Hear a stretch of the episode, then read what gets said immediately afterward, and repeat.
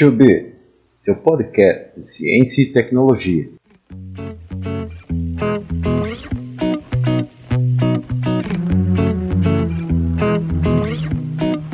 Olá, meu nome é Anderson e hoje vamos conversar sobre aprendizado de máquina. Veremos alguns conceitos básicos e aplicações. Com o avanço tecnológico, dispomos de um volume gigantesco de informações. Muitas vezes, as quantidades de dados que temos são muito difíceis de processar. Dentro desse contexto, o aprendizado de máquina nos oferece alternativa, viabilizando processar um volume grande de dados e, a partir disso, extraímos informações que possibilite tomar decisões ou ter insights sobre algo. Mas, para entendermos melhor o que é aprendizado de máquina, vamos pensar o seguinte: as máquinas podem aprender? Vejamos o seguinte exemplo. Nós temos um programa que calcula o fatorial de um número e poderíamos argumentar que, em certo nível, ele aprendeu a resolver esse problema. Todavia, isso não procede. Por quê? Pois nós tivemos que programá-lo explicitamente como encontrar o fatorial desse número. Vejamos então outro exemplo. Regressão linear. Buscamos encontrar a melhor curva que se ajusta aos dados e, a partir disso, encontra-se um modelo, através do qual utilizamos para prever um novo valor a partir de uma nova entrada. Esse é o ponto que eu queria chegar junto contigo. Nós, a partir de dados experimentais, aprendemos um modelo o qual nós vamos usar para prever novas coisas. Essa é a ideia que está por trás do aprendizado de máquina. Ou seja, o que queremos é um programa que seja capaz de aprender através da experiência e utilizar isso para deduzir novos fatos. E nós temos categorias de aprendizado de máquina. Citarei aqui dois: supervisionado e não supervisionado. Para entender bem esses dois conceitos, vamos ver o seguinte exemplo: peças de xadrez.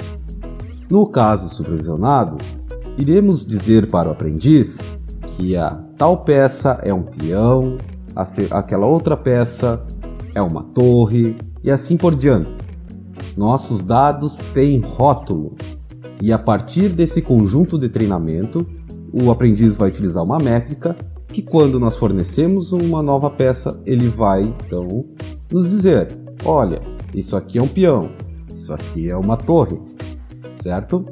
No não supervisionado, nós não sabemos o que são nossos dados. Eles não possuem um rótulo.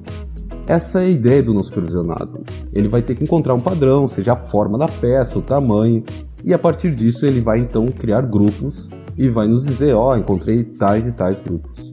E aí você então vai analisar.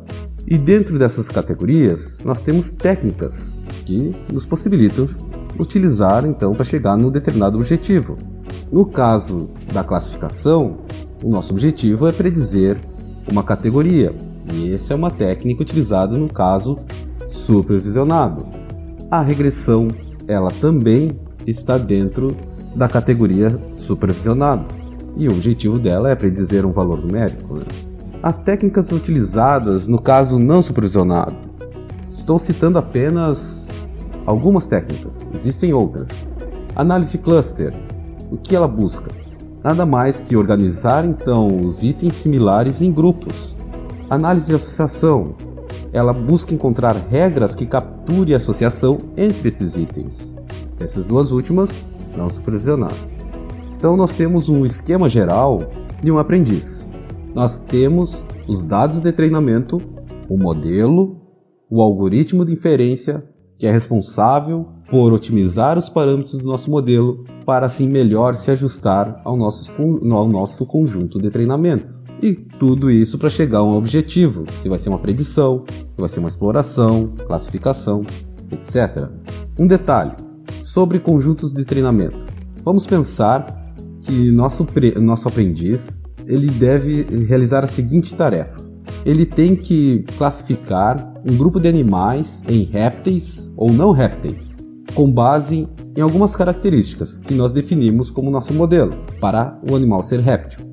Ele tem que possuir as seguintes características: postura de ovo, possuir escamas, ser venenoso, ter sangue frio e não ter pernas. Esse é o nosso modelo, hipotético, claro. E vamos pensar então na cascavel. Ela vai se ajustar ao nosso modelo e vai ser classificada como um réptil. Mas se nós pensarmos na jiboia, aham, aqui nós temos um problema. O nosso animal aqui que nós escolhemos nesse caso não se ajusta ao modelo, mas a jiboia é um réptil. Todavia, ela não põe ovos e não é venenosa. Então nós temos um falso negativo. Isso é um detalhe que nós temos que discutir. Veja, o nosso modelo ele não vai ser capaz de classificar sempre 100%. Outra coisa, nós temos que definir quais são as melhores características que são capazes de capturar a informação que nós queremos. Nós podemos fazer um pré-tratamento e tentar encontrar qual seria as melhores características que vão levar esse objetivo que nós estamos buscando. Em resumo, o que nós temos então, que o aprendizado de máquina ele é um programa que é capaz de aprender através da experiência e utiliza essa informação para deduzir novos fatos. Essa é a ideia geral que eu queria trazer para você. Bom, onde nós podemos ver a aplicação desse, desse método? Se nós pensarmos, por exemplo, no Netflix, quando ele lhe sugere um novo filme, um seriado, com base nas suas escolhas. Nós temos aí aprendizado de máquina atuando detecção de fraudes de cartões de crédito, reconhecimento facial também. A Amazon, quando lhe sugere um novo livro que você possa se interessar para comprar, é, detecção de voz também, enfim, são N aplicações que nós podemos citar aqui. Interessante, não é? Bom, com isso nós encerramos. Obrigado.